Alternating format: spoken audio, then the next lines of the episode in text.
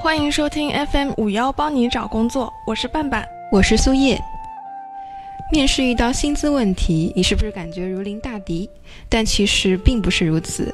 如果你不掌握主动权，那或许就有可能压低了自己的价码。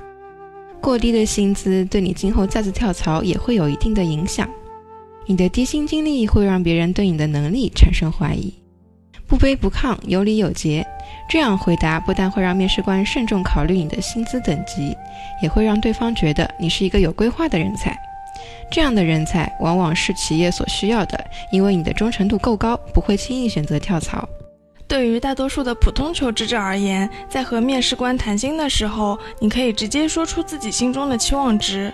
这个期望值的范围一般是你上家公司薪资标准的一点二到一点四倍。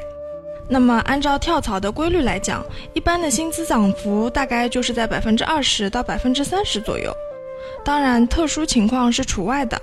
最后需要提醒一下大家，在面试谈薪时，不要害怕说出自己心中的真实想法。找工作的时候，没有必要在这方面太委屈自己。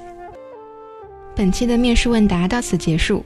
这里是 FM 五幺帮你找工作，我是苏叶，我是半半，我们下期节目再会。